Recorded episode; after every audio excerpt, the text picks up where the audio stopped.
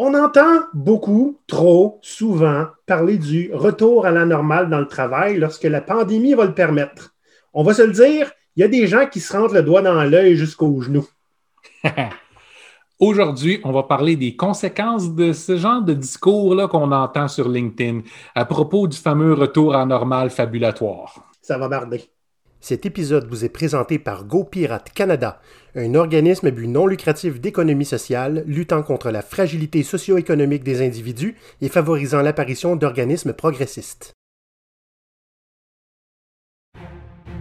Maurice et Olivier sont deux pirates qui en ont plein leur caste d'entendre des capitaines clueless dire Mais voyons, le futur, c'est le passé! On a hâte de revenir comme c'était avant! Ben, on va vous le dire ce que ça signifie de retourner comme avant dans un contexte post-COVID. Attachez votre barbe avec de la broche. aïe, aïe. Hey, Maurice, ça fait un petit moment qu'on veut faire cet épisode-là. Et ce qui m'a convaincu, hein, c'est le fameux post LinkedIn que j'ai fait la semaine dernière où je disais essentiellement Hey, on a-tu hâte de voir ça? Tout le monde retourner à la normale, hein, les entreprises qui vont imposer 100% de présentiel dès que possible. On a hâte de voir les gens qui vont vider leur banque de vacances pour pouvoir aller amener leur, fils ou leur fille euh, chez le médecin euh, de temps en temps, puis euh, les tempêtes de neige où il n'y a plus personne qui rentre, puis la ville est paralysée. Je veux dire, on a tous hâte à ça, voyons donc. Ben oui, les pannes de métro, le fait que tu vas pouvoir avoir la chance sur ton propre temps et ton propre argent de voyager puis d'être assis dans le trafic une coupe d'heures par jour pour te rendre au bureau mon préféré, Maurice, c'est euh, Excusez, je ne peux pas aller travailler aujourd'hui, je vais me faire livrer un meuble entre 8 h et 17 h. c'est juste inacceptable aujourd'hui. oui, complètement. Si les entreprises veulent réellement avoir un vrai retour en normal, ça veut dire qu'il faut qu'ils arrivent à persuader chacun de leurs employés de s'installer confortablement les fesses les airs puis de reprendre le sapin qu'ils avaient profondément enfoncé avant COVID. Tu sais, toutes les réalisations qu'on a eues en, en cours de la dernière année, le Hey, j'ai du temps maintenant. Hey, je peux avoir un horaire plus flexible. Hey, j'ai peut-être pas besoin d'être surveillé 24 heures sur 24. Ça veut dire qu'il faut que vous leur fassiez avaler tout ça, puis que vous leur fassiez avaler de reprendre à leurs frais le déplacement jusque chez vous pour pouvoir, je ne sais pas moi, voir vos beaux yeux. oui, comme tu disais, hein, euh, se faire passer un sapin, ça fait mal quand ça rentre et quand ça sort. Parlant d'expression, dans le titre de l'épisode, on dit c'est qui le cave pour ceux qui ne connaissent pas cette expression-là, c'est très québécois. C'est essentiellement quelque chose qu'on dit quand il y a une situation euh, qui est clairement 100% à l'avantage de quelqu'un et 0% à l'avantage de l'autre. Et là, on dit c'est qui le cave? Qui va accepter ça? Hein? Donc, euh, au menu aujourd'hui, Maurice, on a un épisode qui va. on a beaucoup de points. On va voir en premier lieu qu'est-ce que les travailleurs ont appris pendant COVID. Hein? En deuxième lieu, les conséquences d'un retour forcé au présentiel. Et là, j'insiste sur le forcé. Parce qu'il y en a qui ont envie de retourner, puis grand bien leur face. Oui, puis il y a des conséquences sur d'autres choses aussi qu'on va parler en même temps. Puis, euh, en numéro 3, ben, on va proposer six mesures pour mieux s'adapter aux nouvelles réalités du, travail hein, post-COVID. On est déjà rendu à la pub de livre. Avant d'aller plus loin, on va parler d'une chose. Comme vous êtes au courant, on travaille sur un livre, un manuel du pirate ben ça s'en vient. La campagne de sociofinancement va commencer très bientôt et les membres de notre Patreon qui sont au niveau armateur piraté plus sont déjà en train de nous aider à établir la table des matières. Donc, si vous voulez vous assurer de ne rien manquer à propos du livre, je vous conseille de vous inscrire à notre liste d'envoi. Le lien va être dans la description de cet épisode. si vous voulez participer à la conception du livre, rendez-vous sur patreon.com baroblique GoPirate Canada. Maintenant que c'est fait, Maurice, qu'est-ce qu'on a constaté, nous les travailleurs, pendant COVID? Y en a-tu eu des choses qu'on a constatées? Et la première, hein, c'est que le, télétravail, c'est possible. Ça, Moi, on le savait déjà avant. C'est juste que c'était uniquement possible, genre une demi-journée par semaine, une fois par mois, puis peut-être c'est arrivé à négocier plus que ça. Et Maurice, toi, tu as été dans les endroits où le télétravail, c'était la norme, ou c'était. En fait, c'était pas la norme, c'était juste là. Hein? Oui, c'était juste là. télétravail, il y avait du monde qui était au bureau, puis le monde choisissait. Puis, en fait, c'est rare que je vais parler d'une compagnie particulière, mais là, je vais le faire parce que c'est juste pour. Tu sais, on entend souvent ah, on est une trop grosse compagnie pour pouvoir se permettre ça. C'était à Bell Canada. Bell Canada a des politiques, avait des pré-COVID, des politiques de télétravail de tant que tu es là dans les réunions, tant que tu es là pour faire le travail, tant que tu es accessible, eh, travaille d'où est-ce que tu veux. Oui. C'est fort. Ben, c'est très fort. Moi, j'ai entendu des, entreprises qui disaient un peu avant COVID, télétravail, là, ici, c'est impossible, ça n'arrivera jamais. Fast forward 10 mois. hey, tout le monde en télétravail! quel message j'envoie, là? On ne voulait pas essayer. On, préfère... pas essayer. Il y a un manque de vision, puis on est habitué, en fait, tous les gestionnaires ont été entraînés à contrôler leurs gens. Puis la façon pour les contrôler, c'est qu'il faut qu'ils soient à, distance de vision. Tu sais, que tu peux aller t'accoter sur la barre de leur cubicule avec ta tasse de café, puis euh, juste voir qu'est-ce qu'il fait parce qu'il n'a pas l'air à taper suffisamment fort sur son clavier. Oui, c'est ça. Puis euh, c'est plus facile de dire Viens dans mon bureau, il faut que je te parle deux minutes. oui, hein? Une autre chose qu'on a appris, puis j'ai fait des calculs juste avant l'épisode, puis j'ai lancé un gros juron, fait que je vais le refaire hein, pour une reconstitution réaliste. Donc, non seulement je me suis rendu compte qu'en restaurant, en, déplacement, je sauvais à peu près 400 dollars par mois, mais euh, je sauve, comment j'avais dit, Maurice, 40 heures de travail. Déplacement. Oui. Déplacement. OK. ça n'a pas de sens. Je vais faire mon affaire. Euh, deux, heures, de déplacement par jour, hein, aller-retour. Fois cinq jours semaine. Fois quatre. Deux fois cinq fois quatre, quarante. Chris. OK. je viens de refaire le calcul live, Maurice. Je faisais deux heures de voyagement par jour, cinq jours semaine, et ce, quatre semaines par mois. Ça me coûtait 40 heures par mois de déplacement. C'est une semaine de travail que ça me coûtait par mois. Chris. Hey, fâché, là. C'est bien la preuve à quel point tu aimais tellement ton emploi que tu étais prêt à travailler une semaine gratuitement en offrant probablement pas vraiment plus de valeur que les moments où tu étais payé. Hmm? Ben, la seule valeur que j'y retirais, moi, hein, je ne le ferais pas, j'y retirais, c'est quand j'aimais ça aller travailler à vélo, c'était le fun. c'est le seul moment qu'il y avait de la valeur là-dedans. OK? Donc, euh, je suis. Euh, je suis un peu soufflé parce que le, calcul, je viens de le faire live. Là. Puis je veux dire, c'est hors de question qu'on ne me paye pas ces 40 heures-là à l'avenir. Et encore là, je ne veux pas qu'on me paye, je veux juste pas les avoir à le faire. Je veux dire, euh, dans la discussion euh, sur le post LinkedIn, combien de gens ont dit écoute, moi, je peux déjeuner, dîner, souper avec mon fils, j'ai jamais fait ça avant. C'est hors de question qu'on m'enlève ça. C'est la même chose pour moi. Oui, puis on a vu aussi beaucoup de commentaires. C'est quand la journée de travail est terminée, hey, je peux décompresser immédiatement, pas augmenter mon stress pendant une heure de plus le temps de retourner à la maison. Oui, il y a des désavantages, comme par exemple, dans certains emplois, il y a des employeurs qui ont de la difficulté maintenant avec la limite travail et euh, pas travail, donc tu devrais être disponible tout le temps.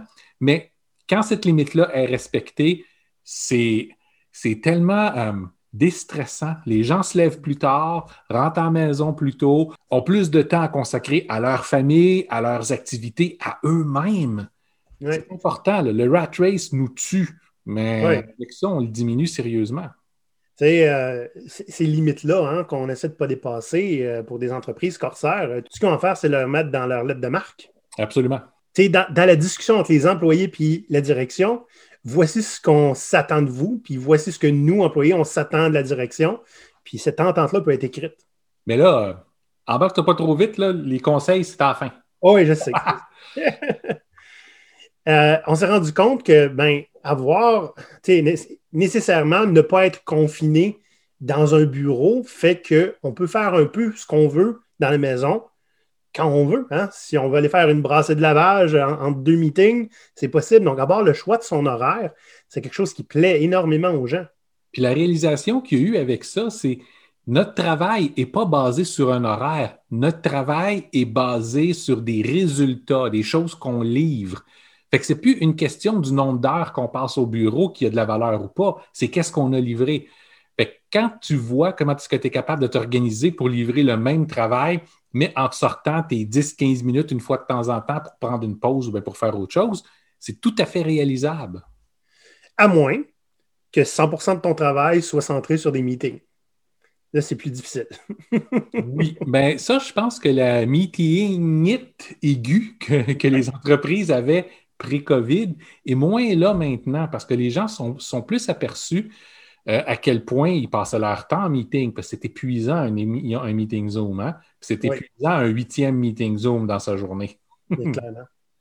Puis une autre chose que les gens ont remarqué, ben, pas juste les travailleurs, mais n'importe qui qui observait le monde du travail, hein, c'est que les employeurs qui ont tendance à être plus humains se sont démarqués, puis ont été facilement identifiés. Et les employeurs qui ont des tendances plus inhumains se sont démarqués et ont, été facilement identifiés. Hein? Puis je ne dis pas que c'est un ou l'autre. Il y avait beaucoup qui c'est dans le milieu. Hein? Je veux dire, on a parlé à Jonathan Léveillé euh, de, Open Mind Tech qui nous disait ça n'a pas été facile, puis il en a pleuré en, dessous de son bureau à annoncer à des gens qui ne seraient plus euh, qui pourraient plus travailler. Pas qu'ils étaient dehors, mais qu'on suspendait un petit peu les travaux. Puis ça a été dur pour lui. Puis c'est une entreprise qui est quand même progressiste. Hein? Ben, c'est ça. Puis probablement que dans une nouvelle situation comme ça qui va arriver, la situation serait différente aussi parce que quand le COVID est arrivé, ça a pris tout le monde par surprise. Puis tout le monde se sont mis un peu à paniquer puis à réagir du mieux qu'ils pouvaient. Plus la situation était soit hyper contrôlée, ou moins euh, stable et confortable. Puis souvent, plus les réactions étaient, euh, on va dire, plus négatives. Euh, on avait vu assez tôt dans le confinement des, des infolettres de Corporate Rebels hein, qui racontaient essentiellement des histoires où des employés, à coût de 400-500 personnes, ont été rencontrés sur Zoom pour se faire dire à la fin de ce meeting, vous n'aurez plus accès à votre ordinateur, vous le retournez, merci pour rien. Ouais. Ça coûte 500 ah. personnes. Ceux qui sont dans ce meeting-là restent, ceux qui sont dans l'autre meeting, ils se font dire qu'ils sont dehors. ah, c'est assez terrible. On a vu des comportements abjects. Puis là, je ne veux même pas commencer à rentrer encore avec. Ah, on va le faire, hein? avec tous les logiciels espions que les ordinateurs se sont retrouvés bourrés. Il y en a qui ont fait de l'argent et que ça, ça n'a pas été long. À partir de ce moment-là, c'est Hey, je vois que ta vitesse de frappe, elle a diminué. Qu'est-ce qui se passe? Ouais. C'est. Come on. Ouais. Essentiellement, durant la dernière année, il y a beaucoup de choses qu'on s'est aperçu, qu'on prenait pour acquis avant. Puis on parle autant du point de vue des employés que des employeurs. On savait comment le monde fonctionne, comment le travail ça fonctionne. Puis on s'est aperçu qu'on avait tort. Le travail peut fonctionner de façon différente, peut être aussi efficace, puis dans bien des cas, plus efficace. Si votre entreprise a perdu en efficacité durant la période du COVID, c'est parce que vous ne vous êtes pas organisé comme il faut.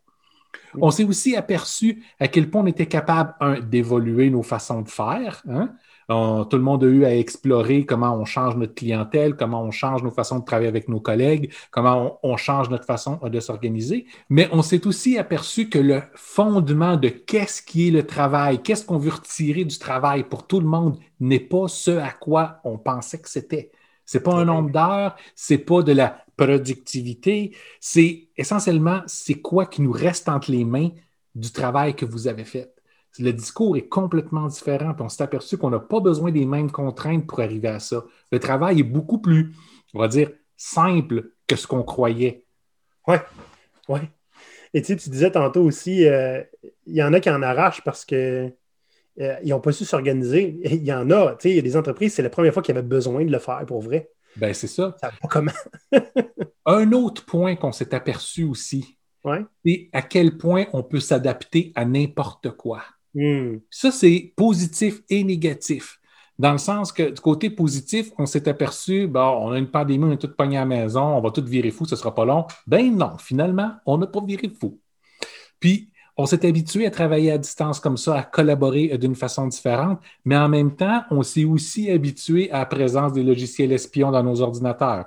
Hein, on s'est aussi habitué à pas nécessairement avoir un bon environnement pour travailler parce que beaucoup d'entre nous autres n'ont toujours pas de place pour avoir un bureau euh, à la maison. Quoique énormément de, de gens de ménage présentement s'en vont un peu plus loin, dans des endroits un petit peu plus grands parce qu'ils sont aperçus que ben, l'avenir, il est là. Oui, mais tu sais, euh, c'est vrai, hein, beaucoup, beaucoup de monde à qui je parle en, vidéoconférence sont dans leur salon, dans leur cuisine. Moi, j'ai la chance d'avoir un bureau qui est réservé à ça. Ben, c'est ça. C'était pas le cas dans mon appartement l'avant. je virais fou.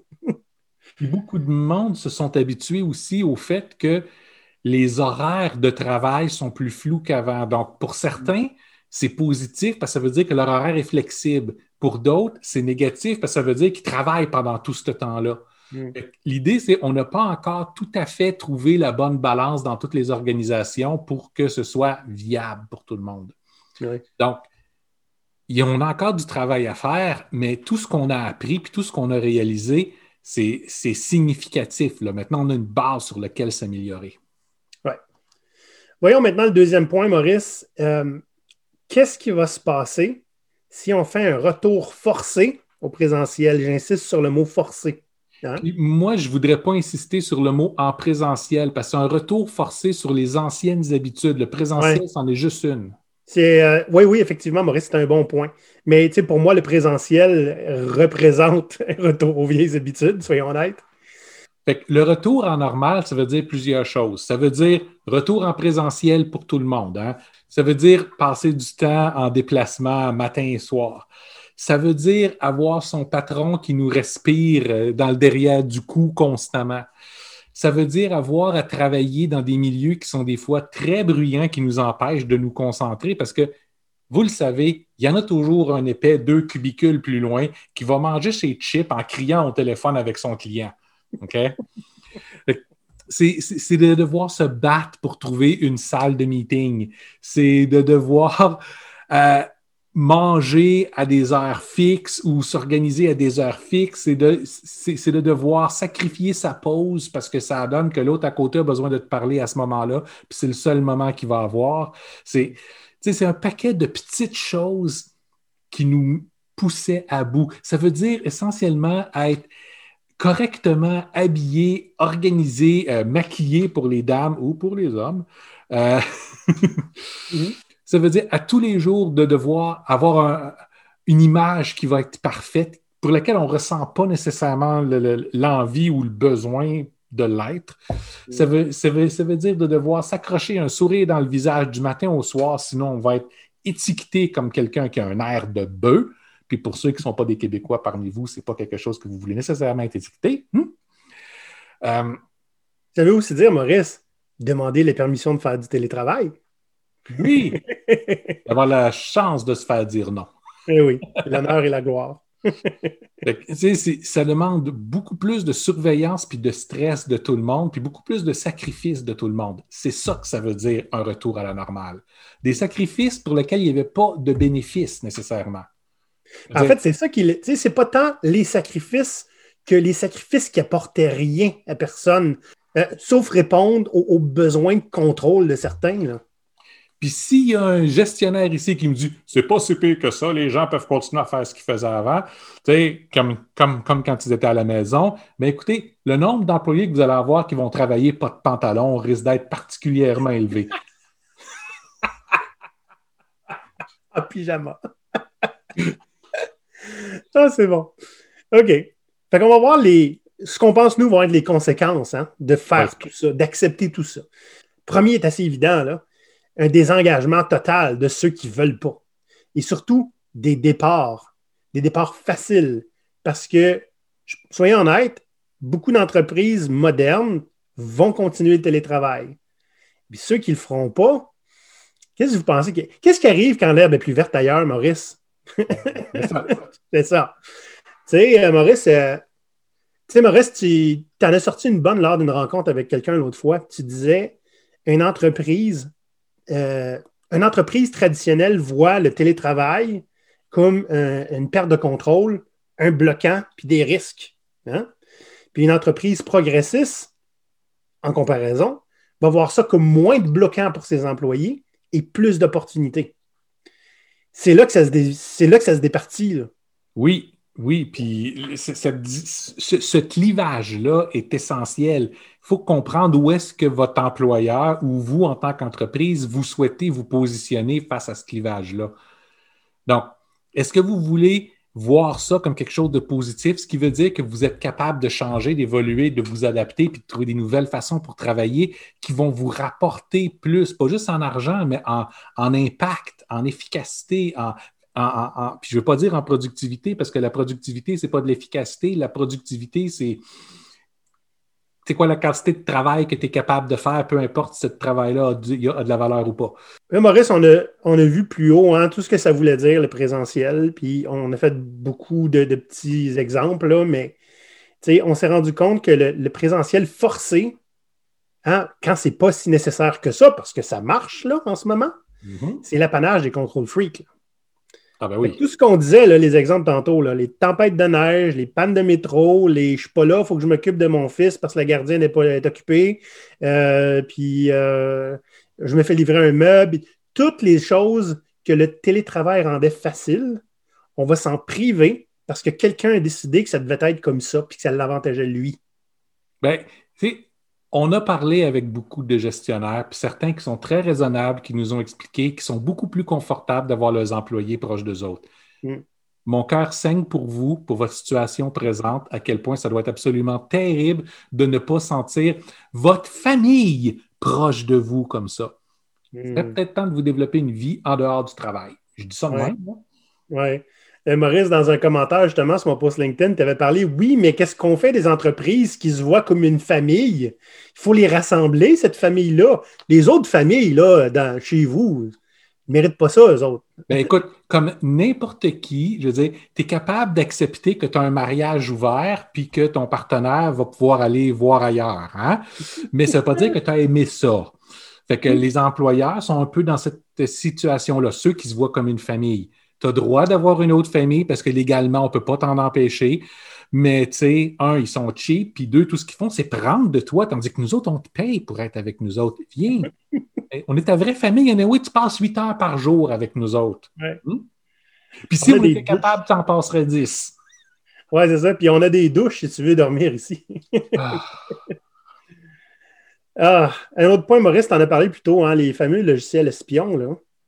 C'est pas parce qu'on les a utilisés en télétravail qu'au retour à la normale, on va les enlever. Ben non, tout le monde s'est habitué à ce qu'ils soient là. On les, on les ignore maintenant. Euh, les stats continuent à s'accumuler. Hein? Puis il y a mm. des gens qui, leur seule fonction maintenant, c'est de vérifier la productivité de tout le monde. Est-ce que tu maintiens ton taux de productivité à longueur de journée? Sinon, peut-être qu'ils vont arriver et avoir une coupe de suggestions pour toi ou pas. Hein? Des fois, ça va juste paraître euh, sur ton, euh, sur ton évaluation annuelle, ah, tu sais, entre tel mois puis tel mois, ta productivité a baissé de 27 là, c'est inquiétant. Fait que, écoute, on peut te demander pourquoi. À la place, on t'a demandé de justifier ça, mais on va quand même ne pas te donner ton bonus qui est en fait une partie de base de ton salaire. Hein. On s'entend, un bonus, c'est jamais un bonus. Un bonus, c'est ton salaire inclut un bonus. Oui. Ouais, puis là, j'ai l'impression que je commence à digresser. C'est une autre pratique que je déteste, ça, l'idée avec les bonus euh, qui, font, partie de ton salaire. Là. les logiciels espions vont demeurer. Vous allez continuer à être, espionnés. Il y a une pratique qui a commencé à. Je ne sais même pas si ça arrive pour vrai, mais il y en, a qui ont commencé à en parler, puis ça, ça me lève le cœur d'une façon dont tu n'imagines pas, Maurice. C'est les compagnies qui vont faire comme Ah, tu veux travailler de chez toi? Ben, ça donne que tu habites dans une région où le coût de la vie est moins cher. Donc, on va te payer en fonction de la région où tu restes. Ah, ça, c'est hey! ridicule. premièrement, moi, ce que j'ai commencé à voir, c'était euh, des posts sur LinkedIn où les gens disaient c'est quoi la réduction de salaire que vous seriez prêt à prendre pour continuer à travailler à distance? 3% 5% 7% de votre salaire.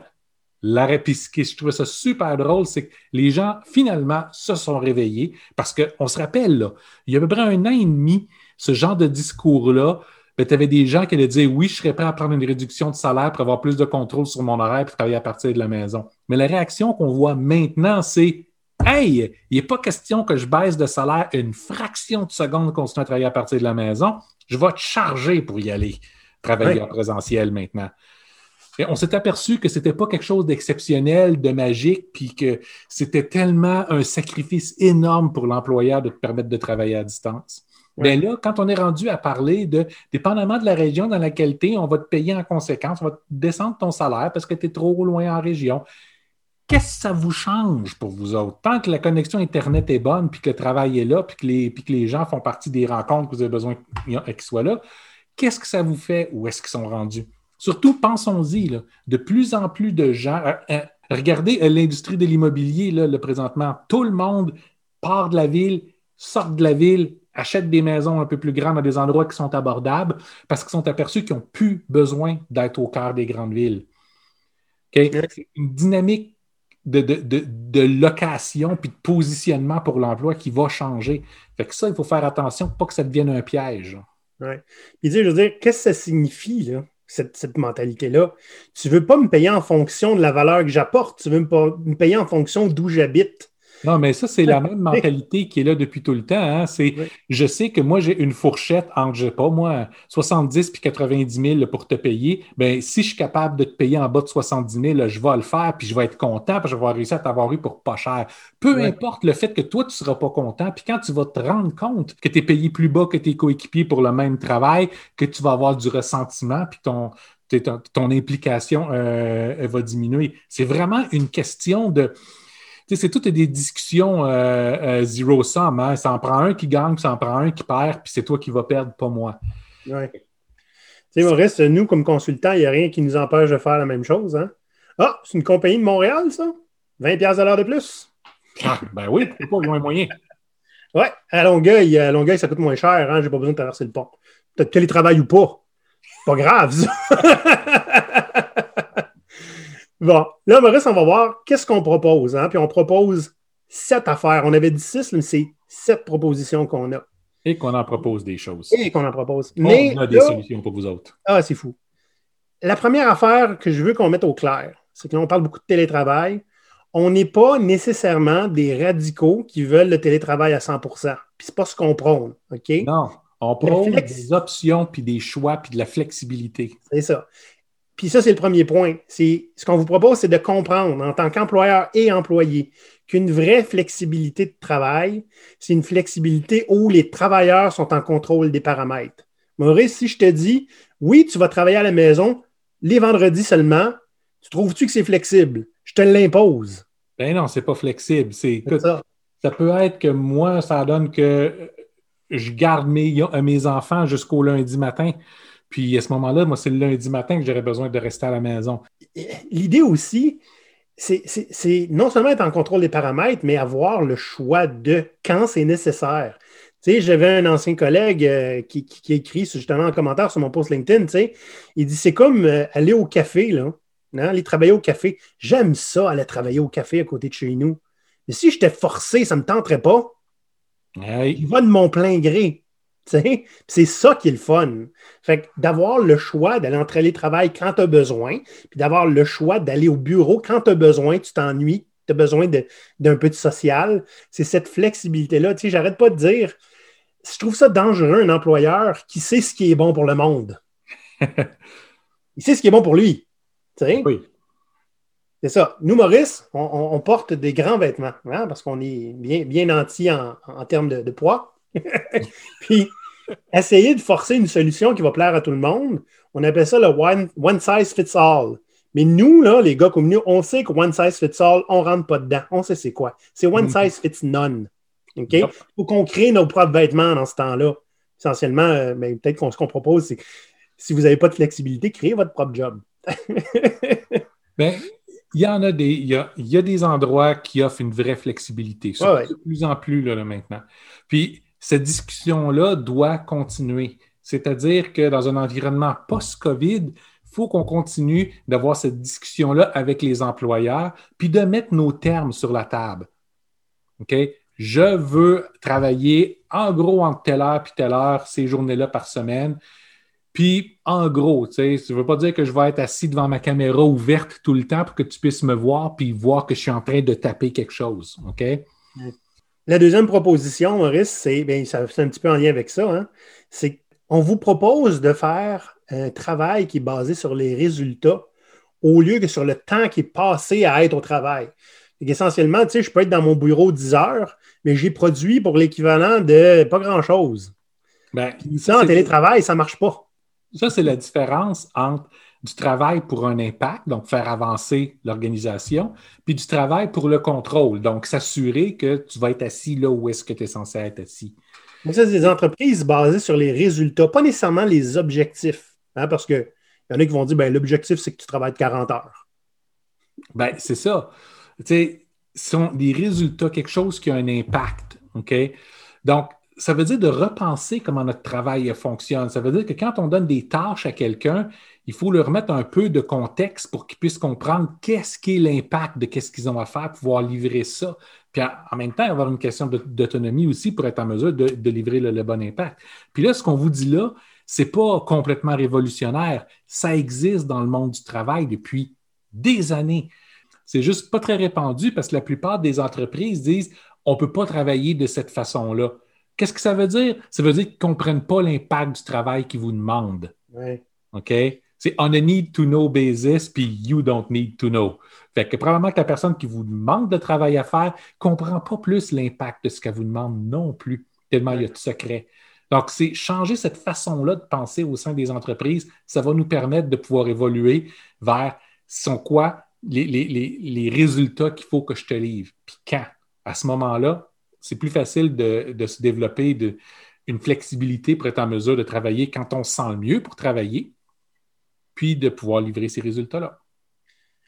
Ça nous amène au quatrième point qui est beaucoup en lien, hein, c'est qu'on propose de générer des discussions qui vont demander plus de contexte et de pourquoi. si tu veux comprendre, si tu veux que les gens aient la moindre idée de la valeur de ce qu'ils apportent, il faut que le pourquoi soit au cœur de toutes les discussions du travail. Oui, mais c'est on n'arrête pas de le dire, nous, depuis longtemps, travailler pour la valeur et l'impact, pas pour le plaisir de faire du travail. Parce que, je veux dire, n'importe qui serait capable de pouvoir taper sur chacune des touches de son clavier à répétition pendant huit heures de temps. Ça ne veut pas dire que tu es efficace, ça ne veut pas dire que ton salaire est justifié. Ça veut dire que quelqu'un utilise ton temps à faire quelque chose. Oui, c'est ça. Euh, quand on parle de flexibilité comme ça, puis ça, c'est l'autre point d'après, c'est ça ne veut pas dire l'anarchie où tout le monde fait ce qu'il veut, puis il n'y a plus aucun espèce d'horaire, puis, personne n'est capable de s'enligner. Parce que l'argument, on le connaît. Oui, mais tu sais, des, fois, il faut qu'on puisse s'accorder sur des choses. Mettez-vous des plages horaires où les rencontres vont avoir lieu. C'est-à-dire que les employés peuvent choisir l'horaire qu'ils veulent, peuvent travailler de la façon dont ils veulent, mais ces moments-là, c'est des moments qui doivent être présents pour faire les rencontres. Pas seulement être présent sur place, pas être présent à distance. Mais s'il y a un meeting, ces meetings-là sont dans ces plages-là, puis les employés qui se font mandater pour y aller sont obligés d'y être. C'est un compromis qui est tout à fait réalisable pour tout le monde. Oui, puis fair. Oui. il faut qu'on se parle de temps gang. C'est ça. Naturellement, on est très sensible et on comprend les défis de tous ces gestionnaires qui ne veulent pas avoir à réfléchir à l'avance de quand est-ce qu'ils veulent faire un meeting. Le meeting, ils veulent le faire là parce qu'ils ont un trou dans leur horaire, puis ils veulent en profiter pour rassembler tout plein de gens, puis parler de quelque chose. À ces pauvres personnes-là, notre cœur saigne. Probablement que vous n'avez rien qui a de la valeur à faire, puis la meilleure chose que vous pouvez faire, c'est justifier votre temps en prenant le temps de tout le monde. OK? Arrêtez. Oui, Maurice. Une autre proposition qu'on a pour vous, c'est euh, de commencer à regarder pour avoir des, interactions qui sont un peu plus décentralisées. Ça, ce qu'on veut dire par là, Maurice, c'est on peut-tu ne pas être obligé de passer tout le temps par une personne pour avoir de l'information ou partager l'information? Oui, mais tu la personne qui s'est aperçue qu'il n'y a aucun rôle euh, pertinent dans l'entreprise puis qui a réussi à se rendre impossible à faire mettre dehors simplement en contrôlant le flot de l'information, qu'est-ce qu'a fait cette pauvre personne-là? Elle, elle meurt. Je dirais, il faudrait probablement plus qu'elle se trouve quelque chose de pertinent à faire puis d'avoir un rôle qui a de l'impact dans l'organisation. Mais OK, si tu préfères qu'elle meure. Elle meurt de chagrin. mais non, ça, c'est tout à fait vrai. Écoutez, des, des contacts d'humain à humain, tu as besoin de parler à quelqu'un, ben parle-y parle pas à ton boss pour qu'il parle à son boss, puis qu'il vous organise un meeting entre les deux, puis si possible avec les boss présents, puis que les boss finissent plus à définir le meeting pour être sûr que personne perde de pouvoir sur l'autre. on est tous du monde, on est tous des adultes, on est tous capables de se parler. Donc, soyons plus accessibles aux gens, Puis, n'hésitons pas à aller demander aux bonnes personnes. on appelle ça des interactions décentralisées.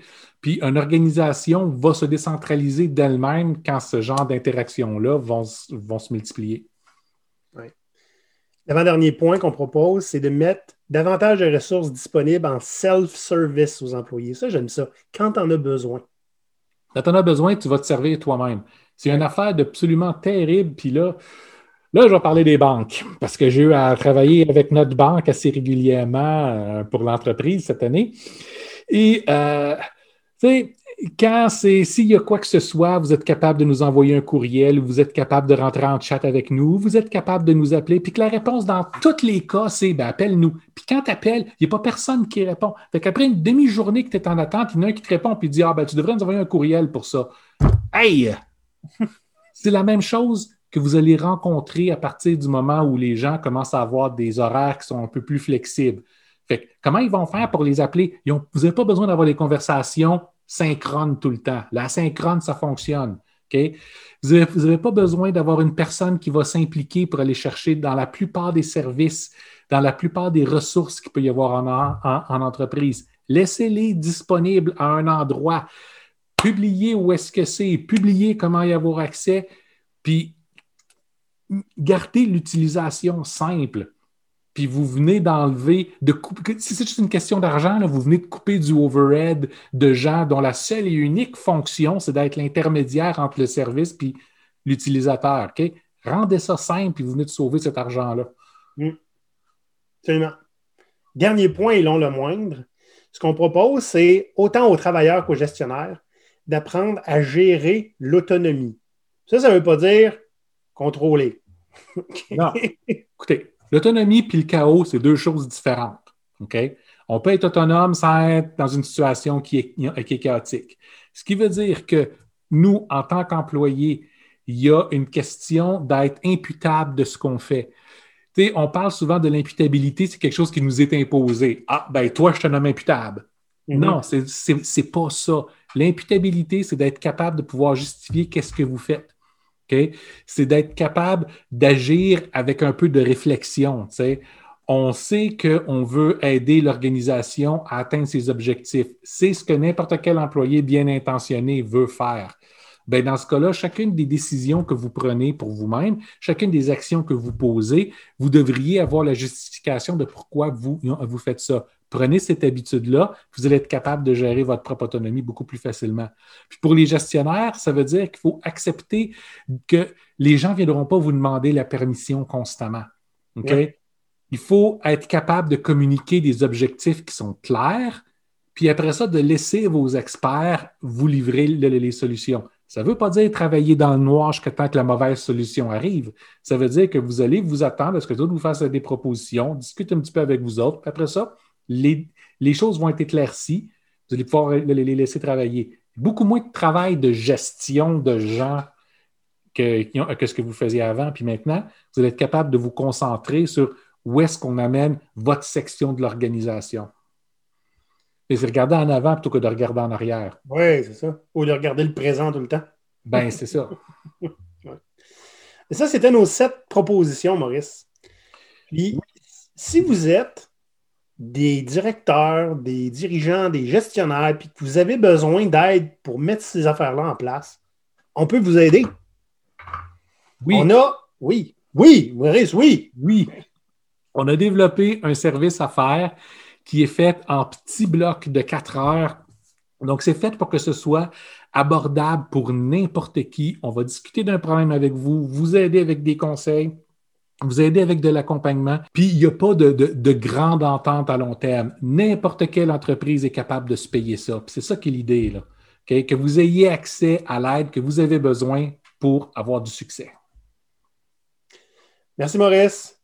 Bon, Maurice, là, si jamais on a des offres, là, des gens qui voudraient absolument qu'on fasse du coaching, mais en présentiel, qu'est-ce qu'on fait? est-ce qu'on charge des prix de livraison de, la valeur? Euh? Ben, on pourrait, mais on ne le fera pas parce que ça ne me tente pas. Dans le ah! sens que je ne retourne plus faire du coaching en présentiel. c'est pas nécessaire. Puis à chaque fois que j'y vais, tout le monde s'attend à ce qu'il faut que je reste plus longtemps. Fait qu'à ce moment-là, ben, ils me font venir pour des journées entières. Puis je passe la moitié de ma journée assis sur une chaise à produire rien de valeur, à moins que mon employeur me dise, ben, comme tu fais rien d'autre, voici, j'ai du travail pour toi pour t'occuper. J'ai bien d'autres affaires à faire. Là. Fait qu'il n'y a pas question que je rentre dans ce moule-là personnellement. Toi, tu fais ce que tu veux. ce que tu pourrais faire aussi, c'est dire vos, plages de 4 heures en présentiel, on charge pour une journée. Moins intéressant. Les pirates, j'espère que vous n'aurez pas à retourner dans un moule qu'on a tous quitté et que c'est pas tout le monde qui a envie d'y retourner. Ben, simple pour ça, c'est qu'il faut contribuer à forger le prochain moule.